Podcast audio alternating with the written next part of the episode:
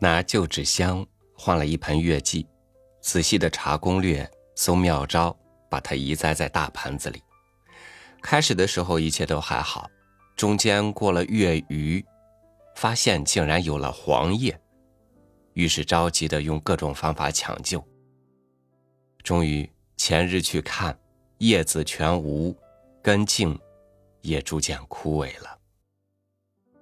我终于没能得到这株月季日久的悦目，与我，这是一桩小的失落；与他，却是要命的大悲剧了。今天和您分享季羡林的文章《曲径悲剧》。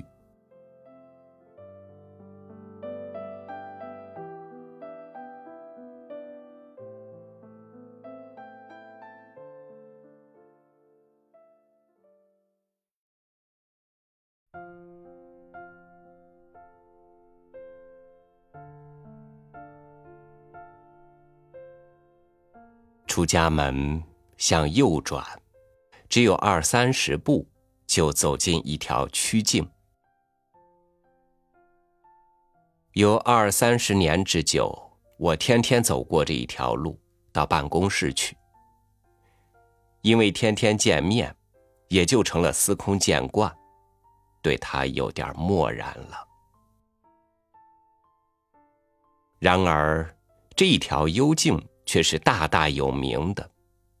记得在五十年代，我在故宫的一个城楼上参观过一个有关《红楼梦》的展览，我看到有几幅山水画组成的组画，画的就是这一条路，足证这条路是同这一部伟大的作品有某一些联系的。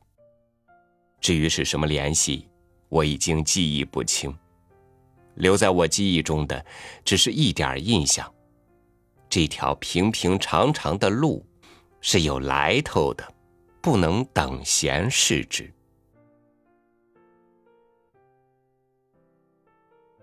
这条路在燕园中是极为幽静的地方，学生们称之为后湖。他们很少到这里来的。我上面说它平平长长。这话有点语病，它其实是颇为不平常的。一面傍湖，一面靠山，蜿蜒曲折，时有曲径通幽之趣。山上苍松翠柏，杂树成林，无论春夏秋冬，总有翠色在目。不知名的小花，从春天开起，过一阵换一个颜色。一直开到秋末，到了夏天，山上一团浓绿，人们仿佛是在一片绿雾中穿行。林中小鸟、枝头鸣蝉，仿佛互相应答。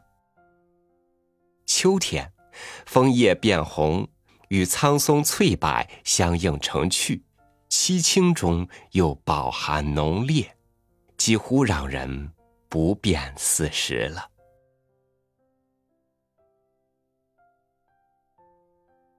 小径另一面是荷塘，引人注目，主要是在夏天。此时绿叶接天，红荷映日，仿佛从地下深处爆发出一股无比强烈的生命力，向上，向上，向上，欲与天公试比高。真能使懦者力，怯者强，给人以无穷的感染力。不管是在山上，还是在湖中，一到冬天，立刻都有白雪覆盖。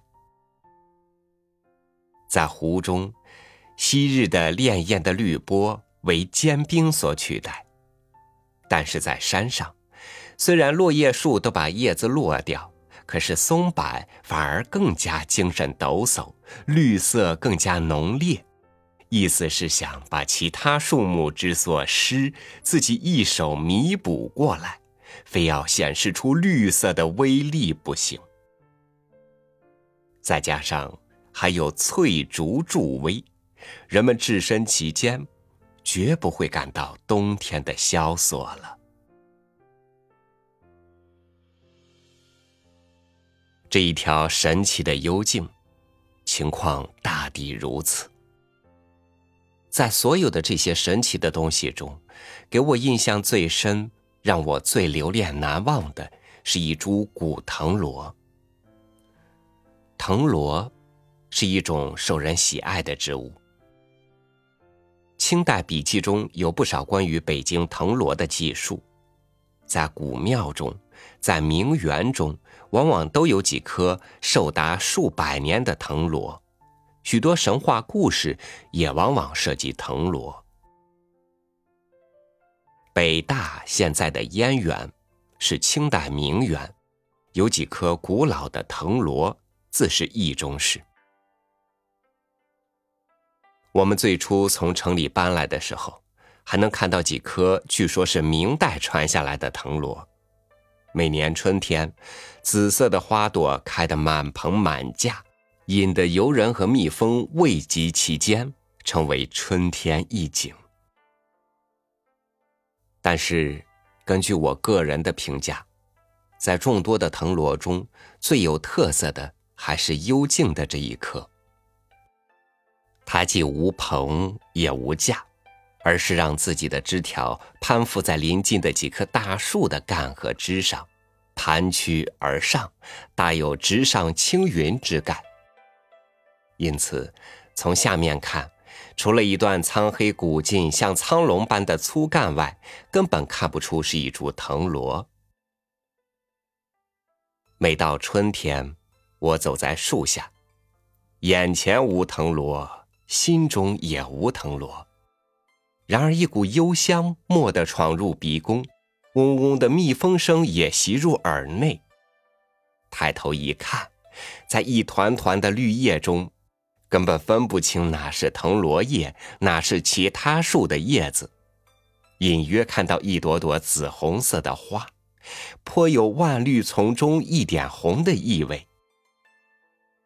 直到此时，我才清晰地意识到这一棵古藤的存在，故而乐之了。经过了史无前例的十年浩劫。不但人遭殃，花木也不能幸免。藤萝们和其他一些古丁香树等等，被异化为修正主义，遭到了无情的诛伐。六院前的和红二三楼之间的那两棵著名的古藤，被坚决、彻底、干净、全部的消灭掉。是否也被踏上一千只脚？没有调查研究。不敢瞎说，永世不得翻身，则是铁一般的事实了。茫茫烟园中，只剩下了幽静的这一颗藤萝了。它成了烟园中藤萝界的鲁殿灵光。每到春天，我在悲愤惆怅之余，唯一的一点安慰，就是幽静中这一颗古藤。每次走在它下面，嗅到淡淡的幽香，听到嗡嗡的风声，顿觉这个世界还是值得留恋的，人生还不全是荆棘丛。其中情味，只有我一个人知道，不足为外人道也。然而，我快乐的太早了。人生毕竟还是一个荆棘丛，绝不是到处都盛开着玫瑰花。今年春天，我走过长着这棵古藤的地方，我的眼前一闪，吓了一大跳。古藤那一段原来凌空的琼干，忽然成了吊死鬼，下面被人砍断，只留上段悬在空中，在风中摇曳。再抬头向上看，藤萝初绽出来的一些淡紫的成串的花朵，还在绿叶丛中微笑。他们还没有来得及知道自己赖以生存的根干已经被砍断，脱离了地面，再没有水分供他们生存了。他们忽然成了失掉了母亲的孤儿。不久就会微笑不下去，连痛哭也没有地方了。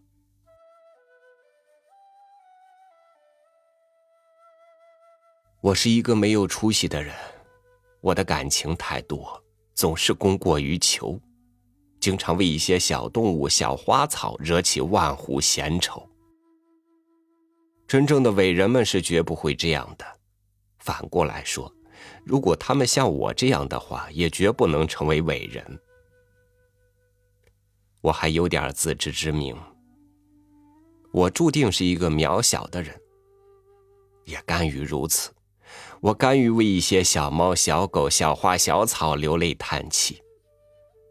这棵古藤的灭亡，在我心灵中引起的痛苦，别人是无法理解的。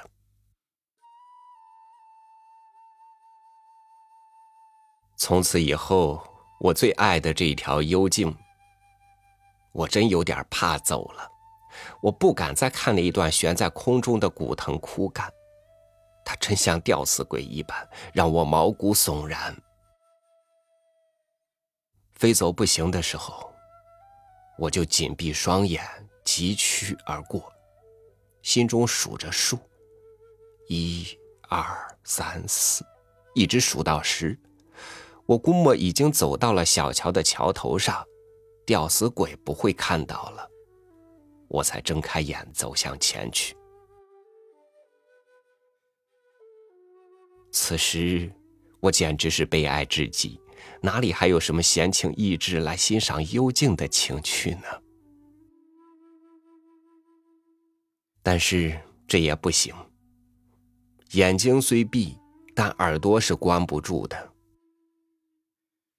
我隐隐约约听到古藤的哭泣声，细如蚊蝇，却依稀可辨。他在控诉无端被人杀害。他在这里已经待了二三百年，同他所依附的大树一向和睦相处。他虽阅尽人间沧桑，却从无害人之意。每年春天，就以自己的花朵为人间增添美丽。焉知一旦毁于愚蒙之手，他感到万分委屈，又投诉无门。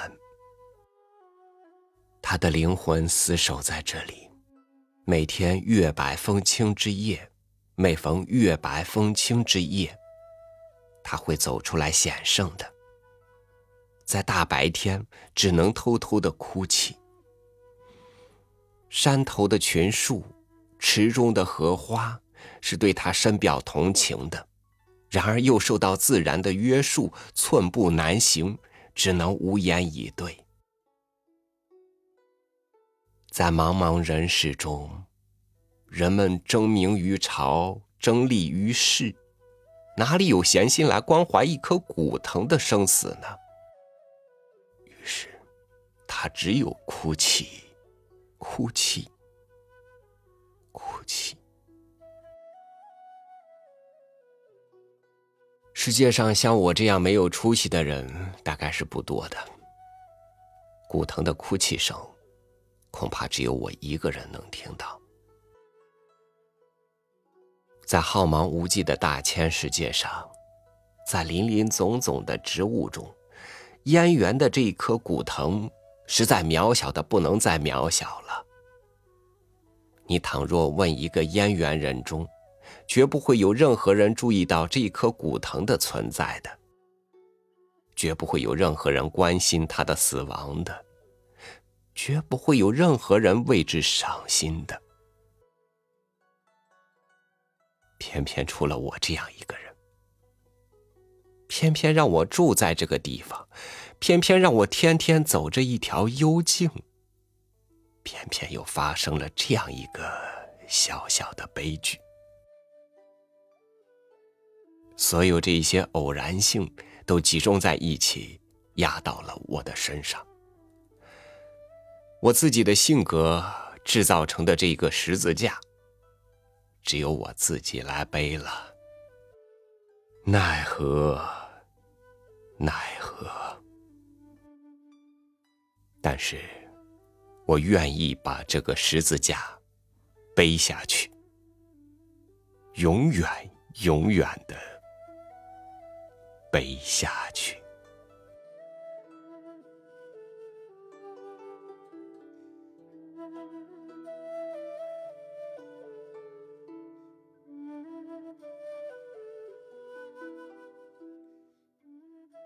人若有情，万物有情，只是得有怎样的心胸，怎样敏锐的情触，才能臣服于这波涛汹涌的情海呢？感谢您收听我的分享，欢迎您关注微信公众号“三六五读书”，收听更多主播音频。我是超宇，祝您晚安，明天见。